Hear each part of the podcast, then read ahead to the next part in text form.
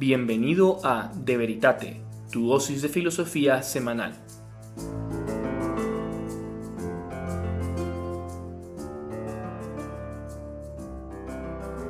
Muy buenos días y bienvenido a otro episodio de De Veritate, tu podcast semanal de filosofía.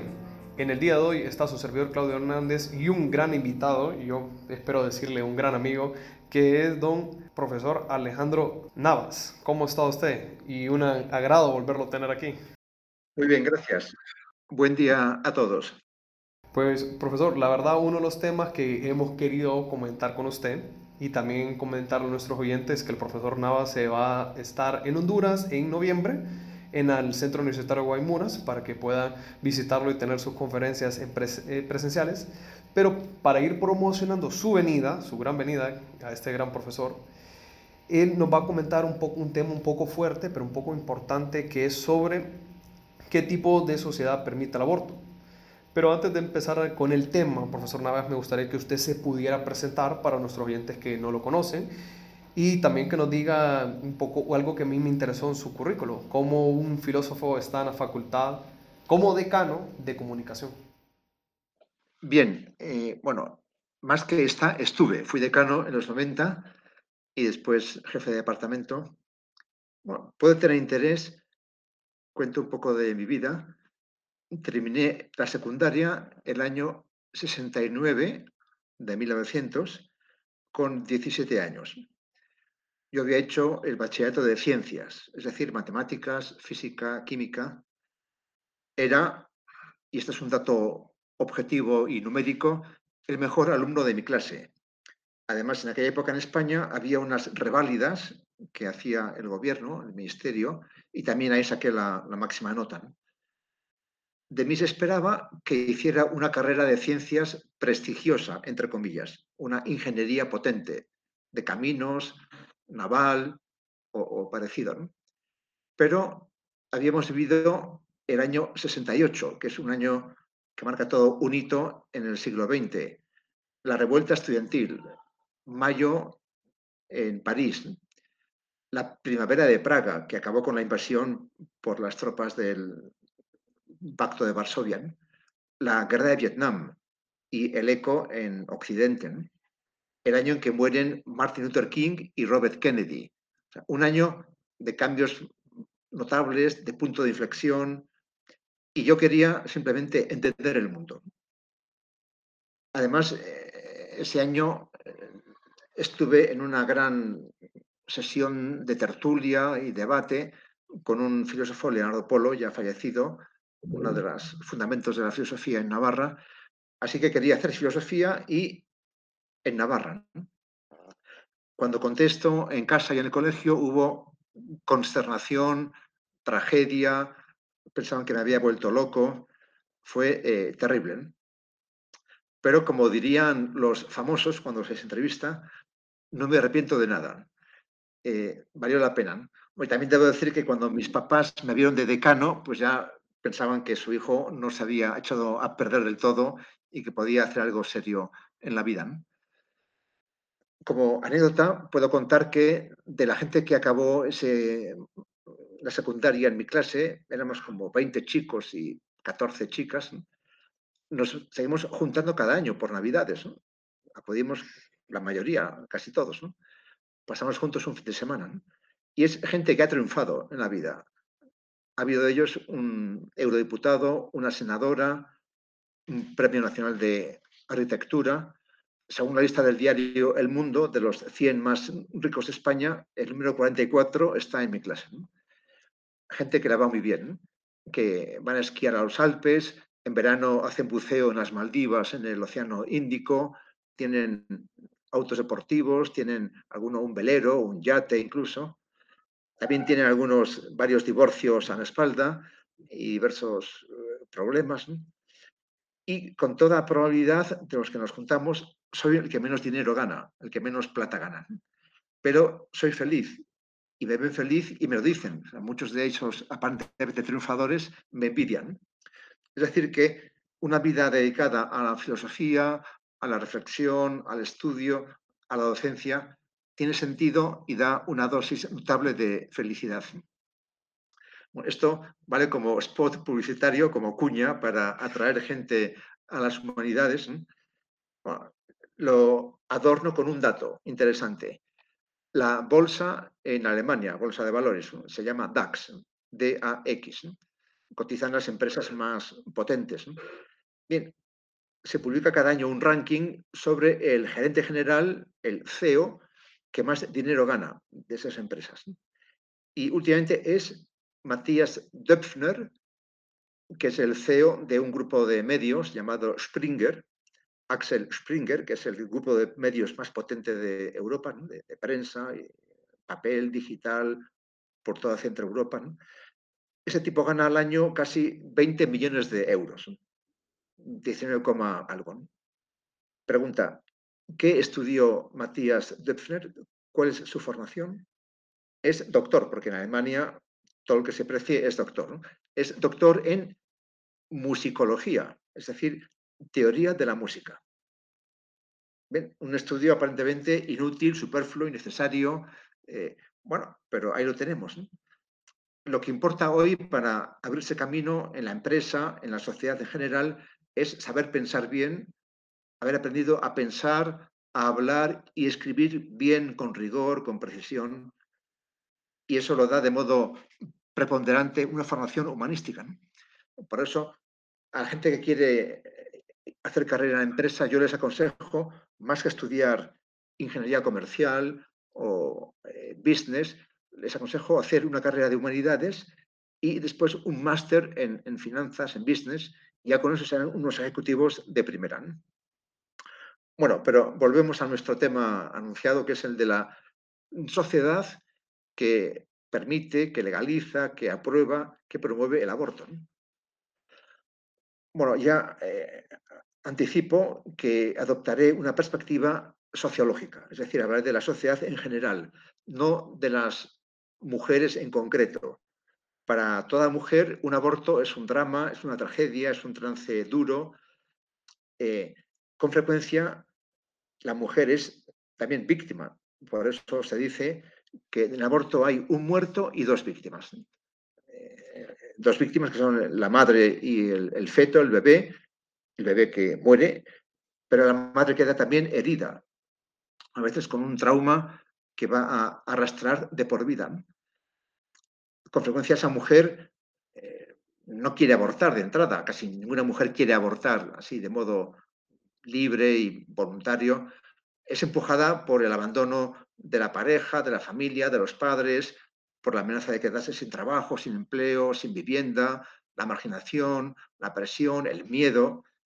Cuando una persona tiene miedo, es capaz de todo, de las mayores aberraciones y calamidades.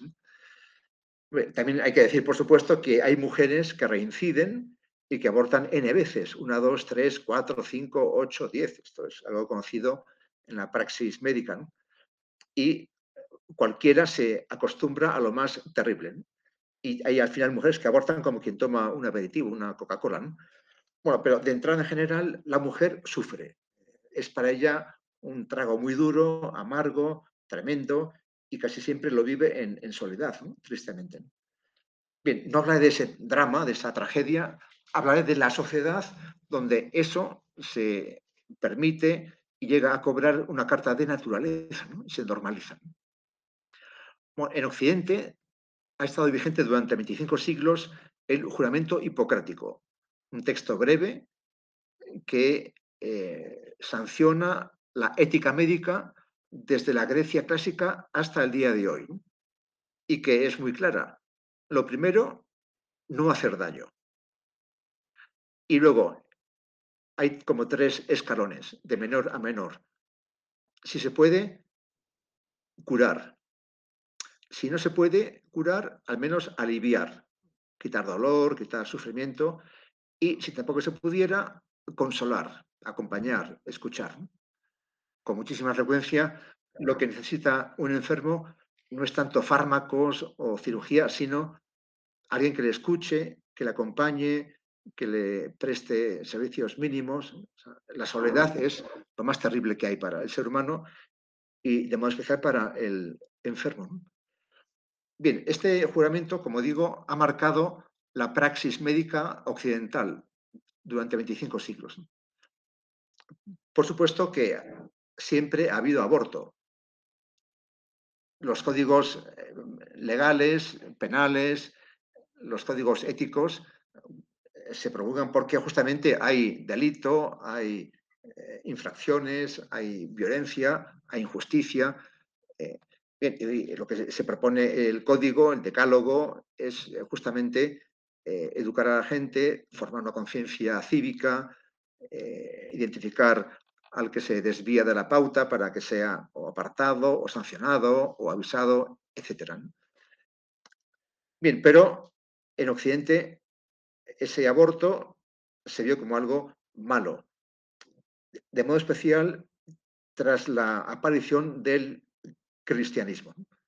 En la antigüedad clásica, en Grecia y en Roma, con sus logros fabulosos de pensamiento, de arte, etc., la vida humana valía poco y el que un bebé nacido fuera o no aceptado dependía de la voluntad caprichosa del padre de familia, que no debía rendir cuenta a nadie y que decidía si ese bebé era digno de vivir o no.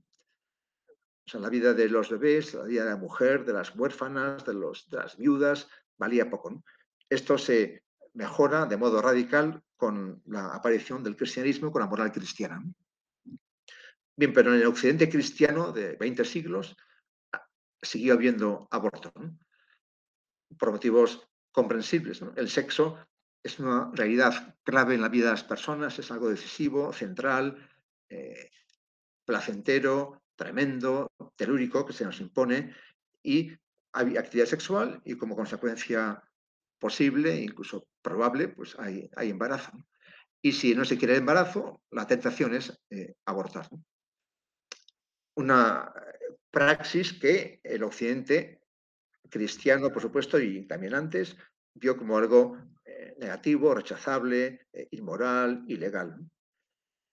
¿Cómo se explica que de repente en el siglo XX esa praxis se generalice, se normalice o, y hoy incluso se quiera presentar como una conquista, como un derecho? En el primer semestre del año, de enero a junio, en la Unión Europea ocupó la presidencia Francia. Y cuando Macron da su discurso, digamos, programático en enero para comenzar esa presidencia francesa, de modo sorprendente e inesperado para la opinión pública, propone incluir el derecho al aborto en la Carta de Derechos Humanos Fundamentales. Esto nunca se había dicho ni planteado eh, ¿Cómo se explica esa propuesta? Bueno, aquí eh, creo que se da un itinerario que es clásico en este punto del aborto y en otros muchos. Antes fue en el divorcio, después ha sido en, la homosexualidad y, ahora ocurrió también con la eutanasia. Eh, y es ante una conducta que contradice el etos dominante, que se plasma en, las moral, en la moral, en los códigos éticos o en el código penal, de entrada hay horror, espanto. ¿Cómo es posible? Abortar, matar a un anciano, crear, producir en laboratorio un híbrido hombre-animal, clonación. Eso, ¿a quién se le ocurre? Estos días en España, por ejemplo, se debate por una intervención de la ministra de Igualdad en el Parlamento sobre pedofilia. Proponía que se vea como legal el sexo con niños cuando los niños den su consentimiento. De repente, bueno, eso ah, lógicamente ha producido una reacción de sorpresa, de rechazo, de condena, pero ha perdido el juicio esta ministra. O sea, cuando hay una propuesta, una idea, un planteamiento que va contra el sentir general, de entrada hay horror, condena, rechazo. Bien, pero eh, puede ocurrir que esa propuesta, esa iniciativa, esa conducta ahí siga. Porque, por ejemplo, de ahí se prometen eh, beneficios económicos, puede haber negocio, puede haber terapia. Así se vende, por ejemplo, la creación de híbrido hombre-animal. Puede ser interesante para investigación, para curar patologías determinadas. O sea que puede haber interés en esa propuesta. Entonces, claro, el asunto se repite, diversas voces lo, dan a conocer, lo, proclaman, lo promueven incluso. Entonces hay curiosidad. Y dice, bueno, probemos. Eso sí, de modo claramente excepcional, con un control estricto, con super, eh, vigilancia, para evitar abusos, para evitar eh, con un comité que eh, vaya a velar por que no se pasen los límites, etc. Entonces hay interés. Y se empieza a aprobar ese tipo de propuesta, de iniciativa, de actividad, de tarea. Bien, el asunto ya empieza a normalizarse, entre comillas, porque ya, eh, además, si hubiera negocio a la vista, urge avanzar, porque si no, los otros, los comunistas, los chinos, la competencia, se podría adelantar y podría sacar tajada y nos quedamos eh, rezagados. O sea que en cuanto haya una posibilidad de negocio, hay que darse prisa para que sea uno el que pueda presentar la patente, comercializar el producto, la, píldora, el procedimiento quirúrgico, lo que fuere. Bien, entonces el asunto empieza a, difundirse, se generaliza poco a poco y ya uno se va como acostumbrando a esa realidad y llega a un punto en que si esa praxis ya es algo difundido, porque por supuesto los controles que se habían anunciado no se verifican, son, queda en papel mojado, no, hay una, una supervisión realmente estricta, rigurosa. Ya se dice, el asunto está en la calle, es una realidad social innegable que no podemos omitir. Hay que hacer justicia a esa realidad. No podemos dejar de, no podemos pasarla por alto. Así que, de entrada, por ejemplo, con el aborto, ¿qué se hace? Se despenaliza. El aborto se considera malo, es un delito, es matar una vida humana. Por tanto, eso no está bien. Pero en determinados supuestos no se castigan. Esta figura ya es clásica del derecho penal. Eh, estado de necesidad. Si uno roba porque tiene hambre, los códigos morales y legales no lo van a castigar. Eso se acepta, siempre que para comer, no para vender luego en el mercado. Eh, en Valencia con las naranjas o en Argentina con las vacas, hay una ley secular que dice uno puede coger del árbol una naranja o matar una res para alimentarse si deja la piel de la res en el campo. Es decir, no se lleva para hacer cuero y hacer cinturones, zapatos, lo que sea. No, no hay un interés de negocio. Coge y mata. Esto es una vieja ley moral permitida. Bien, eh, entonces se dice, ante el aborto se da justamente un tipo de estado de necesidad. Una mujer agobiada, eh, traumatizada, eh, hay que dejar que se libere de ese trauma, de esa de ese peso que la abruma. Por tanto, se despenalizan. Bien, pero avanzamos, porque además el moderno occidental es una persona racional, sistemática, eh, arrogante, orgullosa. El moderno sabe mucho, puede mucho. Decía Hannah Arendt que lo que define al moderno occidental son dos rasgos. Primero, que todo está permitido y segundo, que todo es posible. Este es el talante del moderno. Entonces, el moderno no acepta saberse o sentirse en falta. Así que no se va a quedar conforme con la simple despenalización de un delito. Va a moverse para que ese delito se contemple como una conducta normal, inocua. Entonces, así queda el aborto simplemente legalizado. Porque sabemos que el derecho tiene una función primera, que es la de dirimir conflictos en la sociedad, pero también tiene una función secundaria, no premeditada, pero inevitable, que es una función didáctica educativa. Lo que las leyes autorizan, permiten, legalizan, se considera bueno, aceptable, o al menos eh, indiferente. Entonces tenemos ya un aborto que queda normalizado, legalizado. Pero Y es más, ya en esa dinámica que estamos describiendo, como al final el aborto, pues por mucho eufemismo que apliquemos, pues en el fondo es algo eh, violento, trágico, la sangre corre, hay muerte, el moderno va a llevar al extremo esa dinámica y dirá, y no solo es algo legalizado, normalizado, es algo bueno, positivo, deseable. Macron es un derecho humano fundamental, una conquista. ¿no? O sea que no solo no acepto sentirme en falta, sino que como es algo que hago y de forma masiva y abundante, pues eh, impongo que es algo bueno, positivo, fabuloso, recomendable, que además vamos a exportar al resto del mundo. este itinerario es clásico.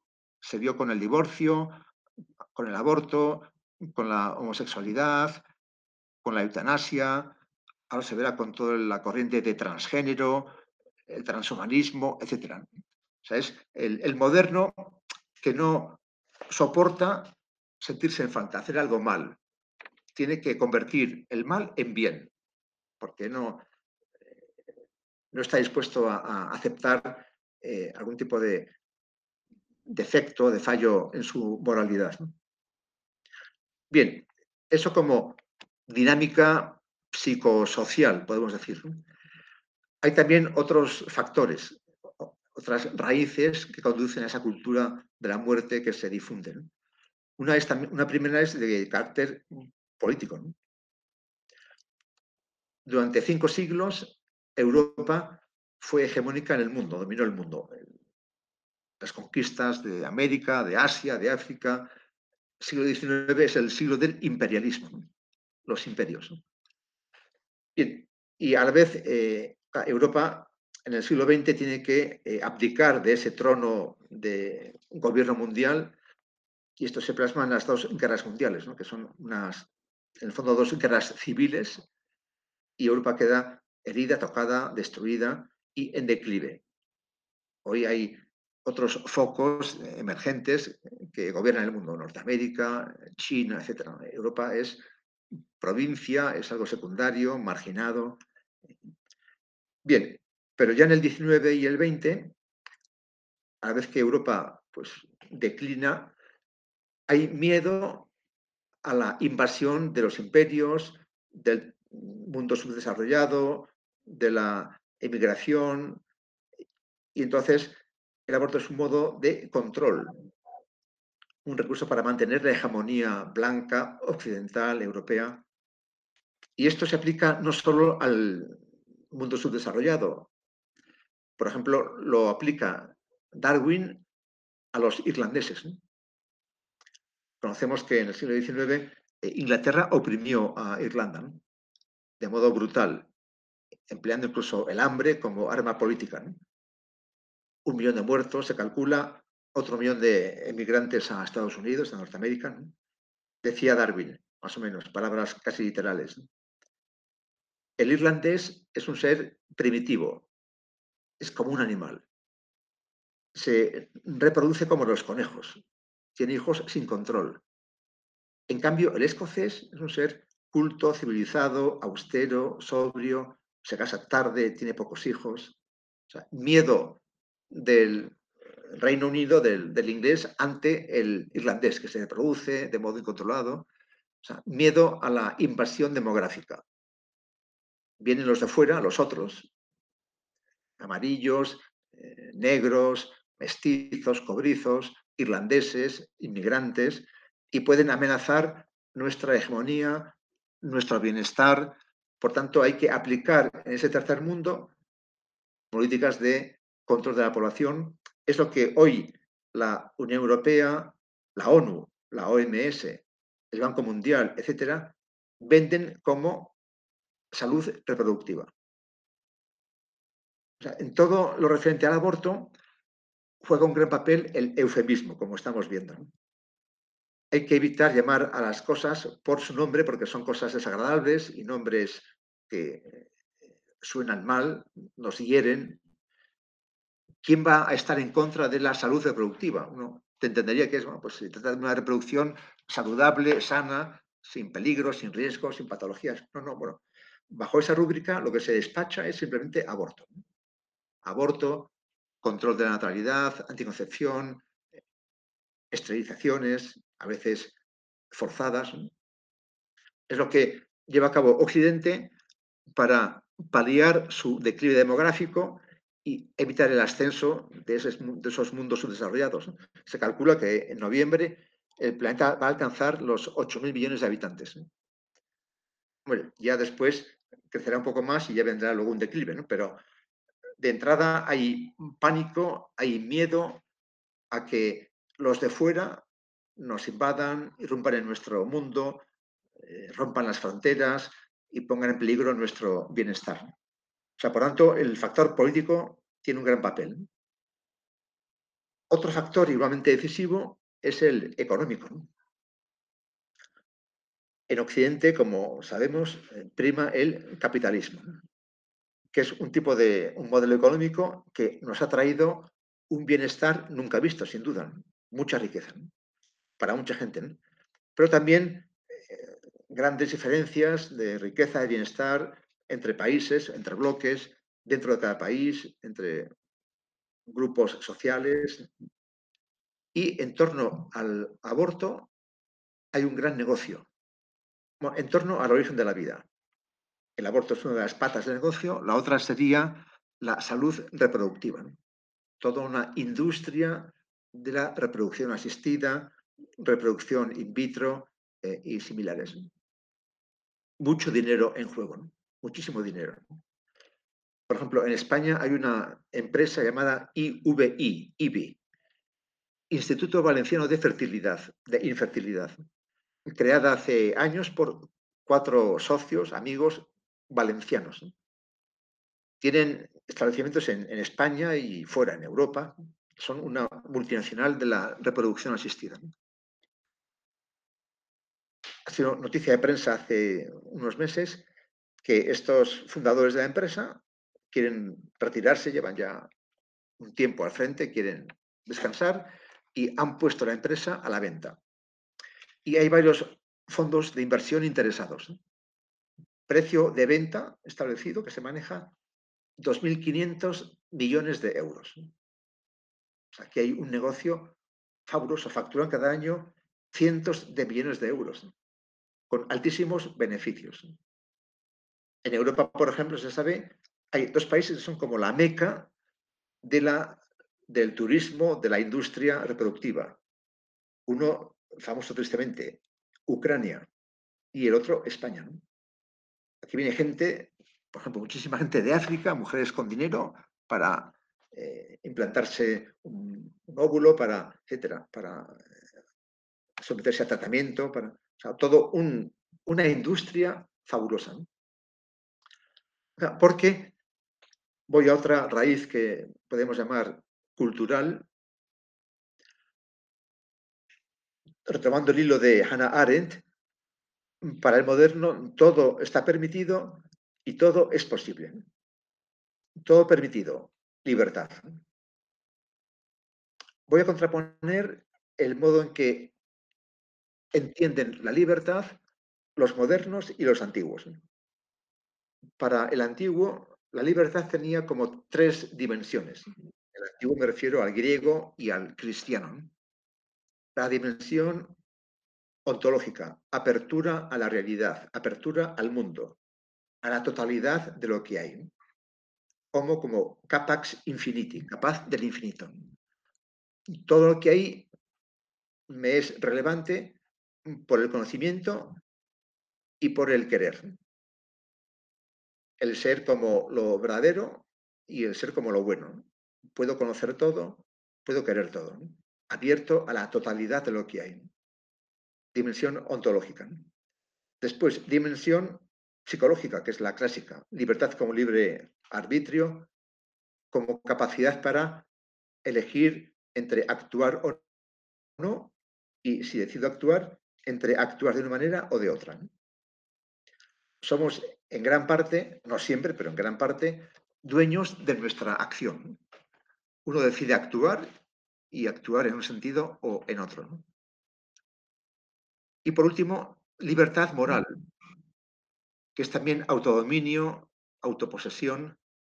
Decía eh, Aristóteles que el hombre libre es en el que se da la amistad consigo mismo. El psiquismo humano es complejo, articulado. Hay una variedad de facultades, los sentidos externos, los internos, memoria, imaginación, la voluntad, entendimiento. Hay libertad cuando todas esas facultades quieren lo mismo, son amigas entre sí. No hay conflicto, no estamos desgarrados íntimamente. El cuerpo pide algo, la razón querría otra cosa, lucha. No. Hay autodominio cuando hay una unidad, una integración de las facultades, de las potencias, y todo el ser humano va a lo mismo, con un único afán, sin esquizofrenia, sin tensión interior, sin ruptura. Lógicamente, esta tercera libertad no se da por igual en todos. Hay gente que es esclava de la fisis, del organismo, de adicciones, del, del sexo, del alcohol, de la droga, del tabaco, los videojuegos, las apuestas. Mucha gente no es dueña de sí misma. En cuanto se presenta el estímulo, pues es esclava y, se somete y, otra gente es dueña de sí misma. Aquí intervienen eh, los hábitos. Hay un dinamismo de, de, entrenamiento, de ensayo, de ir ganando autodominio. Y esto vale para el plano físico, el deporte, el ejercicio, para el plano intelectual, hábitos de conocimiento cognitivos y para el ámbito moral, las virtudes, los vicios. Así pues, libertad al modo clásico, apertura, libertad de libre albedrío, autodominio. Y para el clásico, la libertad es, por supuesto, muy importante, pero no es lo más importante. La libertad está al servicio de la verdad y del bien. ¿Cómo vive el moderno esa libertad? Pienso que para el moderno la libertad es básicamente emancipación, liberación. ¿Y de qué se libera el moderno? De la tradición. El moderno rechaza la tradición. Se siente como Adán. Él va a estrenar las cosas, la vida, el mundo, el conocimiento, la moral. rechazo de la tradición. También se emancipa el moderno de la realidad, que era para el clásico el criterio de verdad y de bondad. En términos clásicos, una frase es verdadera si expresa, refleja la realidad si se adecua a la realidad. Una conducta, una acción es buena si hace justicia a la realidad. Esto no lo acepta el moderno. Él no quiere ser esclavo, entre comillas, no quiere someterse a los dictados de la realidad, en el conocimiento o en, el querer. Se considera autónomo, soberano, dueño de sí mismo. No acepta que nadie le imponga lo que debe hacer. Y también, por tanto, se va a emancipar de Dios, que es el autor creador de la realidad. Así tenemos a un moderno emancipado, liberado. No hace caso a nada ni a nadie. Toma la vida en sus manos. Y si, como se verá después, en la sociedad moderna harán falta leyes, normas, pautas, porque si no la sociedad se deshace, se disgrega, ¿qué dirá el moderno? De acuerdo, leyes, una moral, pero una moral que yo me doy a mí mismo. Kant, moral eh, autónoma y puramente formal. O yo me la doy a mí mismo o en la versión colectivista marxista, de Marx hasta Habermas, nos damos entre todos. Se abre un discurso, un debate, y entre todos vamos a establecer las normas de la moral, del derecho, pero esa moral o derecho será obra nuestra, será nuestra creación. No vendrá de un Dios ajeno que nos impone, nos llama al monte Sinaí para darnos unas tablas con la ley. No, no, no, no. La ley, en todo caso, si existe, es mía. Yo soy mi propio legislador. Así pues, tenemos un moderno que se emancipa y que a la vez sabe mucho, la ciencia.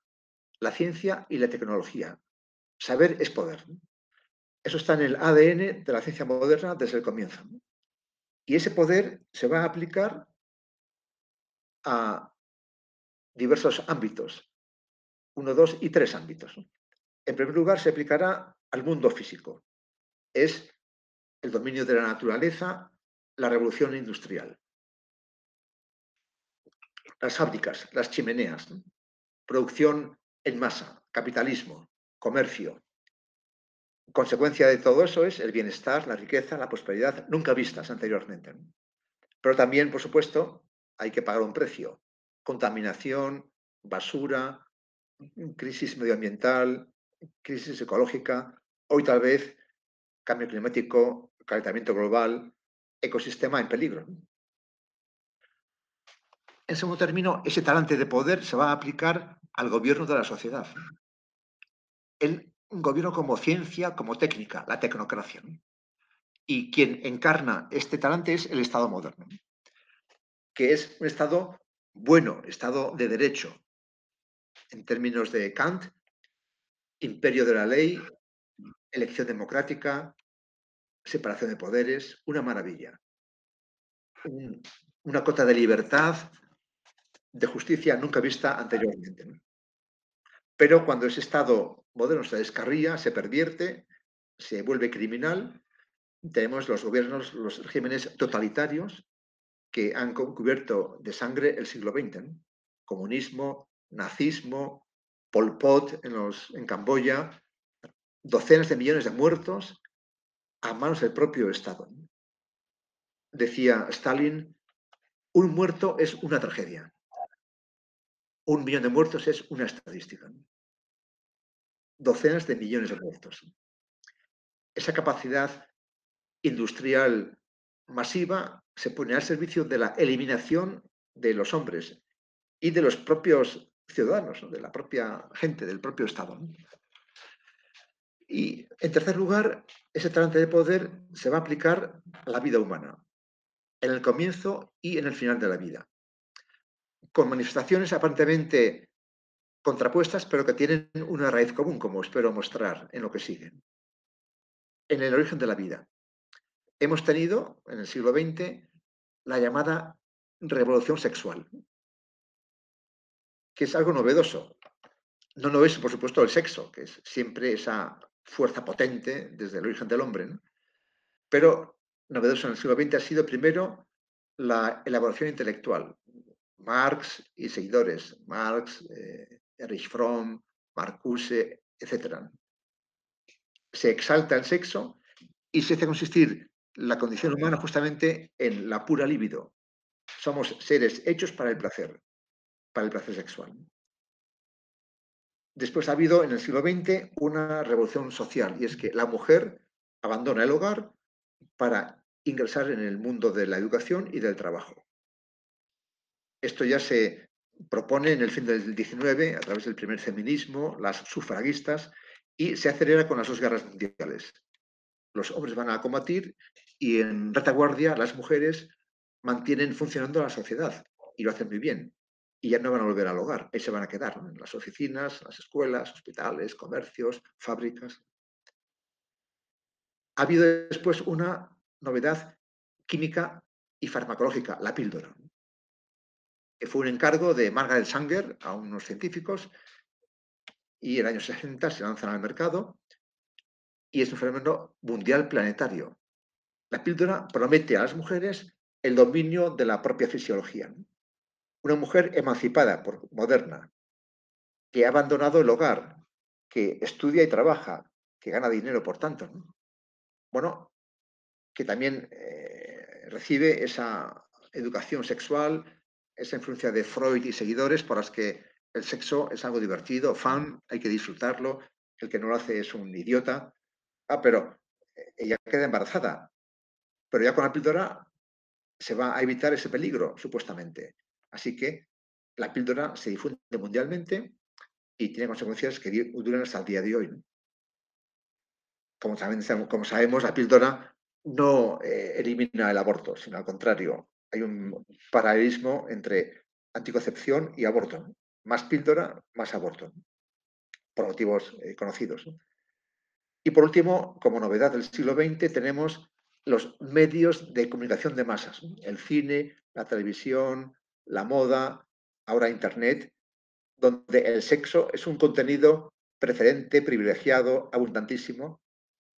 Todo eso, por tanto, la teoría, la mujer que sale del hogar, la píldora, los medios de comunicación llevan a una creciente sexualización de la vida, promiscuidad, sexo banalizado, abaratado, etcétera, que se traduce en más abortos.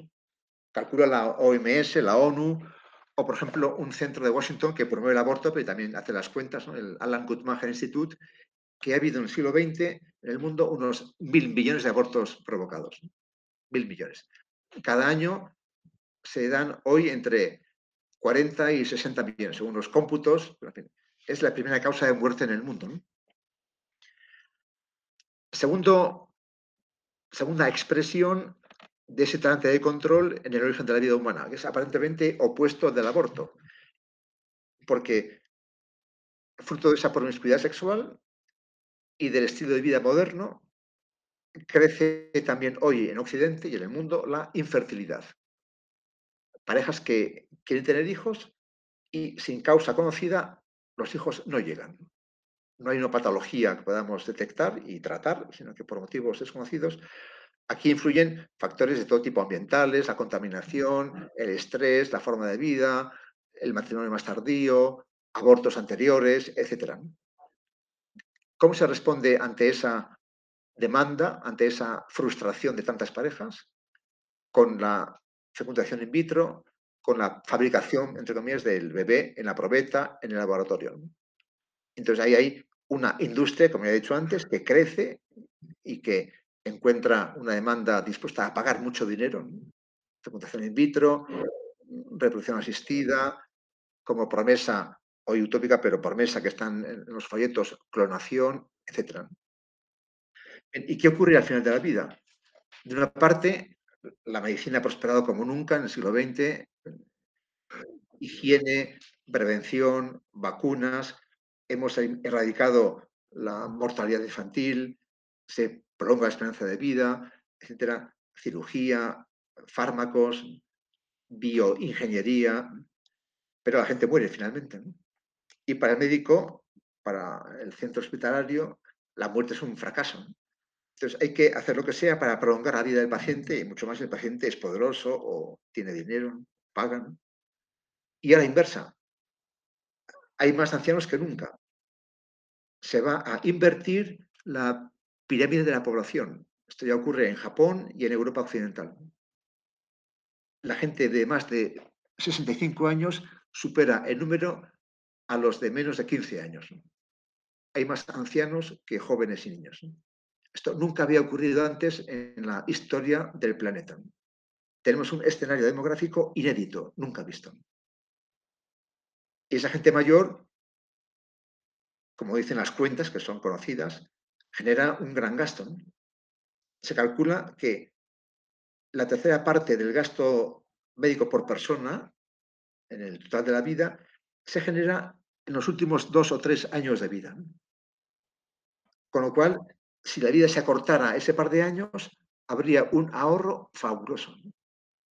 Aquí la palabra es racionalizar el gasto. Y eso lleva, como es obvio, a la eutanasia. Ya hace unos años, el ministro de Finanzas de Japón anunció públicamente, la gente mayor debería morir. Son una gran carga para la sociedad. Hubo un gran escándalo, tuvo que dimitir, pero esa idea se difunde y cala y se plasma en la acción de gobiernos, en las leyes, en la praxis médica. Hay dinero para atender a tanta gente tan mayor. O sea, como se ve, ese talante emancipado, liberado, que no admite controles de fuera, y esa borrachera de poder y de control lleva a que el hombre tome el mando sobre la vida, en el origen y en el final de la vida. Incluso esto desemboca en una quinta manifestación que podemos llamar posthumanismo y transhumanismo. Dice el moderno, hasta ahora hemos tenido la evolución biológica natural, desde el primer ser unicelular hasta el ser humano. Bien, ahora se dice, se entra en una nueva dimensión que es la evolución cultural, en la que el hombre toma el mando y decide a dónde vamos a ir. Eh, manipulación genética, fusión hombre-máquina, cyborg, etc. Esto se expresa, por ejemplo, en los manuales de geología, donde se dice que el planeta Tierra ha entrado en una nueva era, que es la del antropoceno, la edad del hombre, en la que el hombre aparentemente toma el mando. Bueno, aquí hay lo que llamarían los griegos clásicos mucho de ibris, de soberbia, arrogancia. Eh, el COVID nos ha puesto en nuestro sitio, una conmoción mundial. Pero yo pongo como ejemplo también hace 12, 13 años, un volcán de Islandia estornudó gases y algo de lava a la atmósfera. Y durante una semana el tráfico aéreo en el hemisferio norte quedó paralizado. Cientos de vuelos suspendidos, miles de pasajeros en tierra, millones de pérdidas para las compañías y las empresas. O sea, ya es eh, arrogancia pensar que el hombre es el que manda, el que rige el planeta y su destino y su futuro. Pero así somos. Eh, en cuanto sabemos y podemos algo, nos creemos como Dios. Bueno, creo haber puesto de relieve unas eh, raíces de todo tipo, cultural, antropológico, político, económico, que explicarían cómo el aborto hoy en Occidente y desde ahí al resto del mundo adquiere una carta de naturaleza. Yo le quería preguntar, profesor, unas cuestiones bien importantes, porque de lo que mencionaba, una era una cuestión, y usted como sociólogo lo dijo. Al principio del episodio empezó hablando de que usted, pues de sus compañeros, es que el que probablemente menos gana, pero el que muy probablemente es el más feliz. Pero ahora bien, yo tengo una pregunta sobre ello, porque da lo siguiente, sus compañeros tienen dinero, tienen cuestiones muy bien, pero han sido su generación, no solo sus compañeros de clase, los que han hecho que el mundo sea lo que es hoy. O sea, la gran mayoría de gente, tal vez, a ver, en los años 60 ustedes eran unos adolescentes, pero muchos de los avances se, se, han dado en, generalmente con su generación. O sea, deja, estaba la generación de la, de la, guerra mundial, llegan ustedes, que eran hijos después de la Segunda Guerra Mundial, en España después hijos de la Guerra Civil Española, pero todo lo que ustedes han hecho han contribuido a que el mundo o mejore o empeore. Entonces, ¿qué le diría usted a su, a su sociedad, a su, a su compañeros de decir, hey, los que nos creemos dioses, ya tenemos 70 años, nos acercamos al destino que siempre habíamos como tirado para adelante? Efectivamente, bueno, esta generación mía es la de los baby boomers, los nacidos en la posguerra mundial, entre el 45 y el 55, más o menos. Se considera que es una generación que bueno, encontró un mundo en ruinas, al menos en Occidente, en Europa, por supuesto, y trabajó duro para levantarlo. Aunque más que nosotros fueron nuestros papás seamos, yo nací en el año 52, eh, cuando se logra el desarrollo económico, bienestar, riqueza, pleno empleo, que son los años 60-70, yo es cuando accedo a la condición adulta. Digo, en broma y en serio, yo acabé los estudios en el año 74 y de filosofía, que no es la carrera más prometedora aparentemente. Pero eh, en el mundo había trabajo esperándonos. ¿no? había desempleo, no había crisis. De hecho, en los años de estudio, con mis compañeros de aula, creo que nunca se habló de un trabajo posible, de dificultades de tipo laboral, porque el trabajo estaba ahí esperándonos. El trabajo era obvio que ahí estaba. Podemos hablar, por tanto, de la revolución, de tantas otras cosas. Hoy los mayores echan en cara a los alumnos, a los jóvenes, que les agobia el futuro, que están preocupados, que tienen pocas inquietudes, que, pero hay que comprender, ¿no? Eh, ven el futuro negro, preocupante, ¿no? Por eso se entiende primero vivir, luego hacer la revolución. En mi caso, la vida estaba asegurada, por tanto podíamos dedicarnos con pasión a la revolución, al mayo del 68 y sus secuelas. O sea que, y efectivamente, esa generación mía que supuestamente hizo la revolución, la contracultura, la emancipación, el movimiento hippie, la música psicodélica, etcétera, etcétera, al llegar a la edad adulta y a la tercera edad, está un poco como desencantada y como de vuelta. Eh, es gente que se ha acomodado. Bueno, esto se ve también en toda América Latina. Yo ahora voy, eh, antes de ir a Honduras, iré a Bolivia, Argentina, Chile, etcétera. Bueno, y allí lo, se comprueba.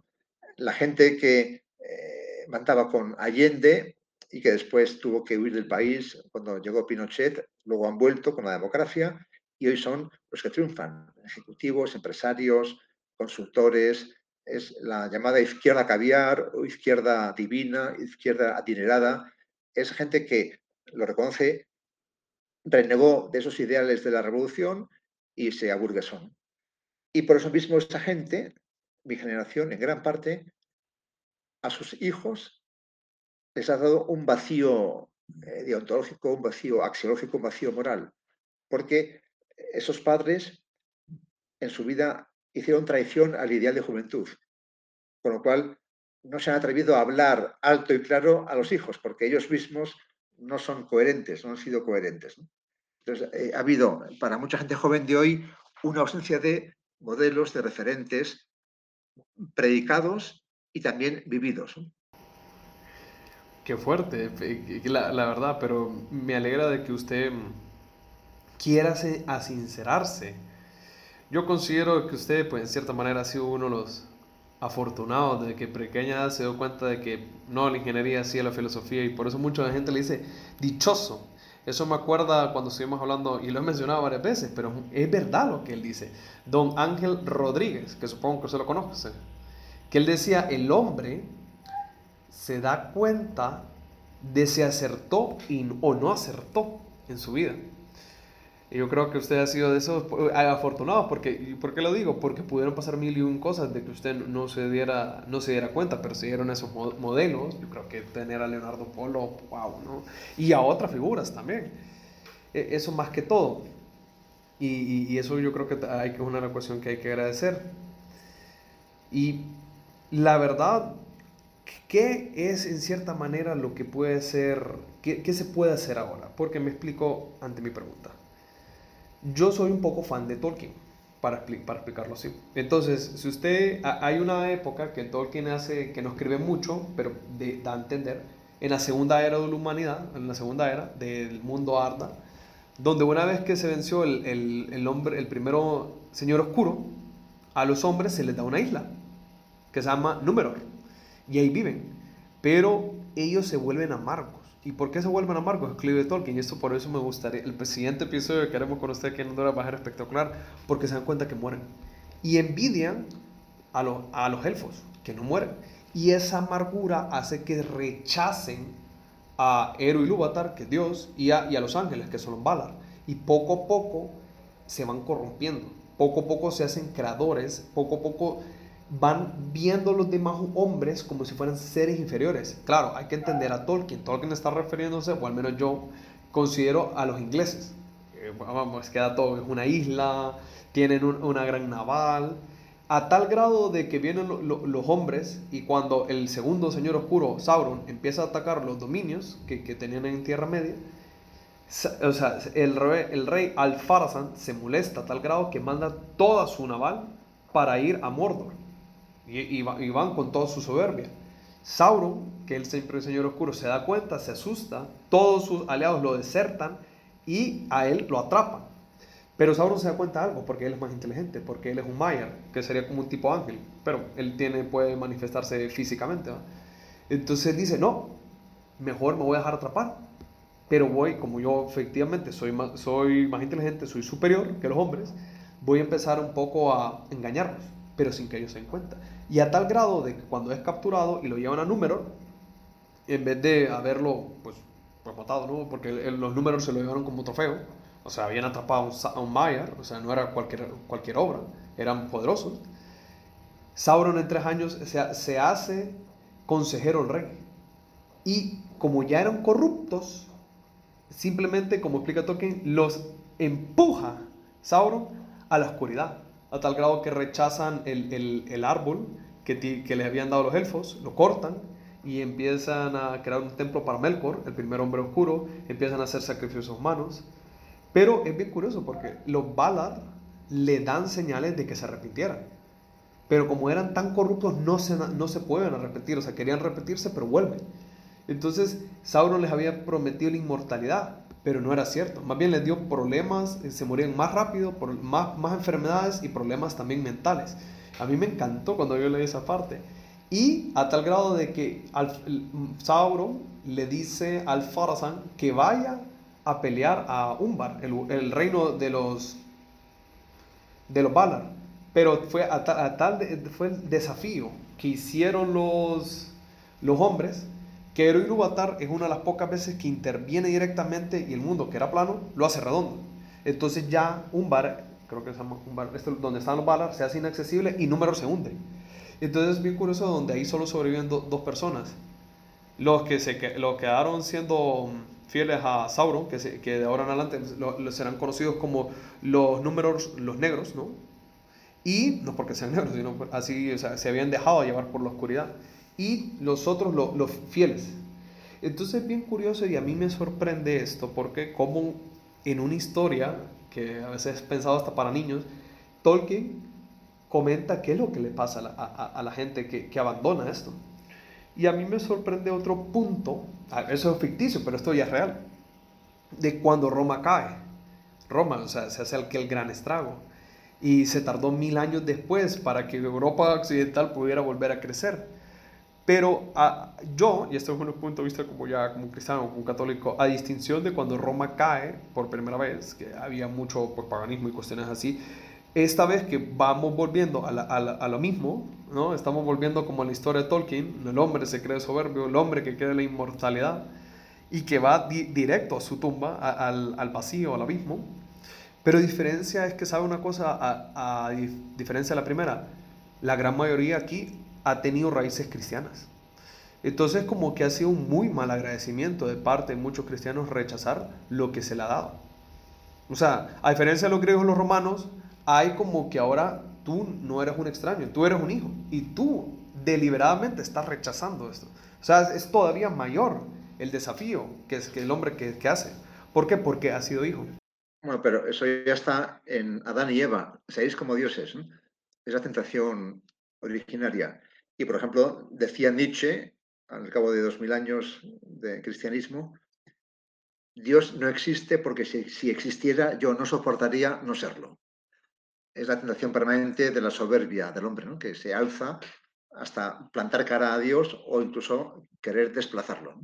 Eso, esa tendencia, esa tentación está presente en cada persona y en las culturas. Vale, no, es cierto, no me lo había puesto a pensar eh, así de esa manera. Pero bueno, y usted en cierta manera, ahora, ahora viendo de cara a la esperanza del futuro, donde que si seguimos así, efectivamente vamos a caer peor que el, eh, que el imperio romano, peor, peor que el imperio de los Numerorians. ¿Qué es lo que podemos hacer en cierta manera las personas que quieren mantenerse fieles ante esta caída inevitable y auto, o sea, buscada, o sea, se, ha buscado la caída, pues no, no, no es como que vino por una catástrofe, que vino un meteoro y nos mató todos, no. El declive que vamos a tener en unos años del avance tecnológico fue buscado, deliberado, pensado. ¿Qué que hacer? Porque no, quiero que se siente mal, pero usted, digamos, vio los frutos, pero usted en cierta manera ya está en sus últimos años, pero yo sigo siendo joven y yo, yo, yo cómo me enfrento con un mundo que es hostil, con un mundo que se enfrenta al abismo. Bueno, de, una parte, eh, los clásicos hablaban de las cuatro virtudes cardinales. Una de ellas es la fortaleza. Y la fortaleza no consiste en acometer hazañas heroicas, sino en aguantar la posición, resistir el combate de fuera o de dentro. O sea, fortaleza es capacidad de aguante. Hoy también se dice, en término técnico, resiliencia. Eso de una parte. De otra, Hoy el mundo es un mundo globalizado. Para, en muchos sentidos es un escenario único sin fronteras, por supuesto para la comunicación. Cualquier incidente notable que suceda en el último rincón del planeta enseguida trasciende y se hace público hasta el último eh, rincón. Eso también nos abruma y nos desborda y supera. A este respecto, yo citaría a un obispo español, Juan Ignacio Munilla, muy presente en los medios, un gran predicador, que hace unos meses decía en un tuit, Dios existe, no eres tú, así que relájate. O sea, uno no responde del conjunto del mundo, de eso responde Dios. Cada uno debe cuidar su parcela. Allí donde estamos, en el propio ambiente familiar, profesional, social, pues uno tiene que procurar dar buen ejemplo, aguantar la presión y eh, dar buen ejemplo. Ya con eso bastarían, eh, como eh, en, un sentido profundo y genuino, ya esto es un tópico que muchos han repetido, ¿cómo cambiar el mundo? Bueno, pues para empezar, cambia tú. lo que tenemos más a mano es uno mismo, mi propia vida. ¿Cómo, cómo ser mejor? ¿Qué debo hacer para ser mejor? Eh, más íntegro, por supuesto, aguantar la presión de fuera y luego para irradiar a mi alrededor. Eh, eh, buen ejemplo, alegría, optimismo, justicia. yo empleo una metáfora que es un poco cursi o vulgar, pero el mundo está a oscuras, de acuerdo, concedido. No va a ocurrir que aparezca un Deus ex machina que dé a un interruptor gigantesco y de repente el mundo quede iluminado. Hay que encender pequeñas cerillas, pequeños fósforos, cada uno en su rincón, y si esos fósforos proliferan, hay cientos, miles, millones, pues al final el mundo recuperará la luz. ¿no? por obra de un proyector gigante, sino porque desde abajo, desde la base social, desde la gente de a pie, eh, habremos ido encendiendo candelas, pequeños, eh, pequeñas lucecitas, es, la, es el futuro, ¿no? Porque es también al final la tesis de Tolkien, ¿no? De los hobbits, gente vulgar, despreciable, aparentemente nada heroica, son los que al final tienen la clave de la solución. Gente de a pie que sabe aguantar el tipo en un momento dado. Y en una, digamos, tal vez no, no, quiero hacer una contrapropuesta, pero sí era bien interesante porque el otro día tuvimos a don José Carlos Martín de la Voz, lo hemos tenido en dos episodios. Y cuando estuvo aquí en Honduras, él comentaba un, un aspecto que a mí me pareció bien interesante, que no es tanto de aguantar, sino es como de amar. Lo pone en un aspecto más elevado.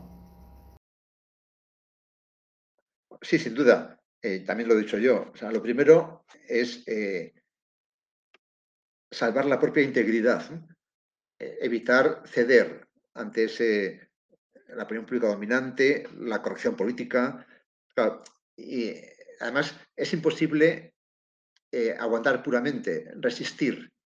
Eh, eso no, conduce a ningún sitio. Eh, a la vez que uno resiste, tiene que proponer, tiene que irradiar, transmitir. Uno no puede decir, voy a evitar que me contamine el mal, que me contagie el mal. Bueno, pero si no puramente adopta una actitud simplemente defensiva, que el mal no me contamine, con eso no basta. Como dicen mis alumnos, por ejemplo, un ejemplo. Eh, hoy algo que a todos nos afecta y nos amenaza y son las pantallas. Pues no vale decir, no me mira la pantalla tantas veces, el celular, el móvil. Bueno, más que la lucha negativa de no mirar, hay que plantearse yo, ¿qué quiero ver? ¿Qué quiero hacer? ¿A qué aspiro? Hay que ser positivo, propositivo, tener metas de tipo intelectual, académico, deportivo, cultural. O sea, si uno plantea la lucha en términos de no caer, no eh, contagiarme, no exponerme, no incurrir, entonces uno lo que haría es eh, meterse en la cama y no levantarse más. son inseparables la faceta defensiva de que no me contamine el mal y la ofensiva de irradiar el bien, aunque de una manera eh, no violenta, no agresiva, no crispada, sino serena, de modo natural, coherente. O sea, lo que hay que hacer es ser bueno, eh, con esfuerzo, y eh, que eso contagie a los demás. Bueno, pues, pues muchas gracias, gracias por su tiempo, profesor Navas. La verdad aquí lo esperamos con ansia aquí en Honduras. Ya hemos hablado ya casi una hora. Y mm, espero que tenga un buen viaje, que pues disfrute también sus clases que vaya a dar. Y también para que el próximo episodio que va a ser Honduras, que es un poco, digamos, para todas las edades, tal vez un poco, eh, usted lo puede ver un poco más cercano y me gustó cómo lo, lo trató. El tema sobre la vejez, la enfermedad y la muerte, pues, como qué es lo que ve el hombre moderno eh, sobre esto, pero sobre todo cómo lo veían los clásicos, cómo veían los escolásticos, cómo veían los cristianos, ¿no? En, termino con eso porque a mí me sorprende cuando viene otra vez Tolkien, porque la verdad ha sido un, autor que me, me, gustaba, cuando Aragorn va a morir y está con su esposa Arwen, ella pues obviamente era un alfa, ellos son inmortales, pero ella había elegido la mortalidad por estar con él, porque ella prefería estar con él, a morir con él, a estar todas las épocas del mundo sin él. Entonces viene él y le comenta que la muerte va a empezar que es con tristeza, pero no con desesperanza. Y ahí da su último respiro y, fallece. Y al año siguiente pues muere Arwen. Pero me gustaría como que usted, ¿qué, ¿qué, es lo que nos quiere transmitir Tolkien con esto? ¿Qué le entendía? ¿Y qué, qué ha sido el rechazo que el hombre moderno le ha tenido a la muerte y lo hemos podido ver con los Numeronians en la historia de Tolkien, ¿va? Que más bien los amargó y los hizo ser, unos seres malagradecidos. Bien, pues de esto hablaremos en Honduras dentro de unas semanas. Claro que sí. Ya es la hora. Correcto. Bueno, muchas gracias eh, otra vez, profesor Navas, y nos despedimos. Muchas gracias también a ustedes, oyentes, por habernos escuchado el día de hoy. Esperamos que les haya gustado el episodio de hoy. Por favor, síganos en, nuestras redes sociales como arroba punto veritate en Instagram y arroba de veritate 1 en Twitter. Compartan este episodio y tengan un buen día. Hasta luego.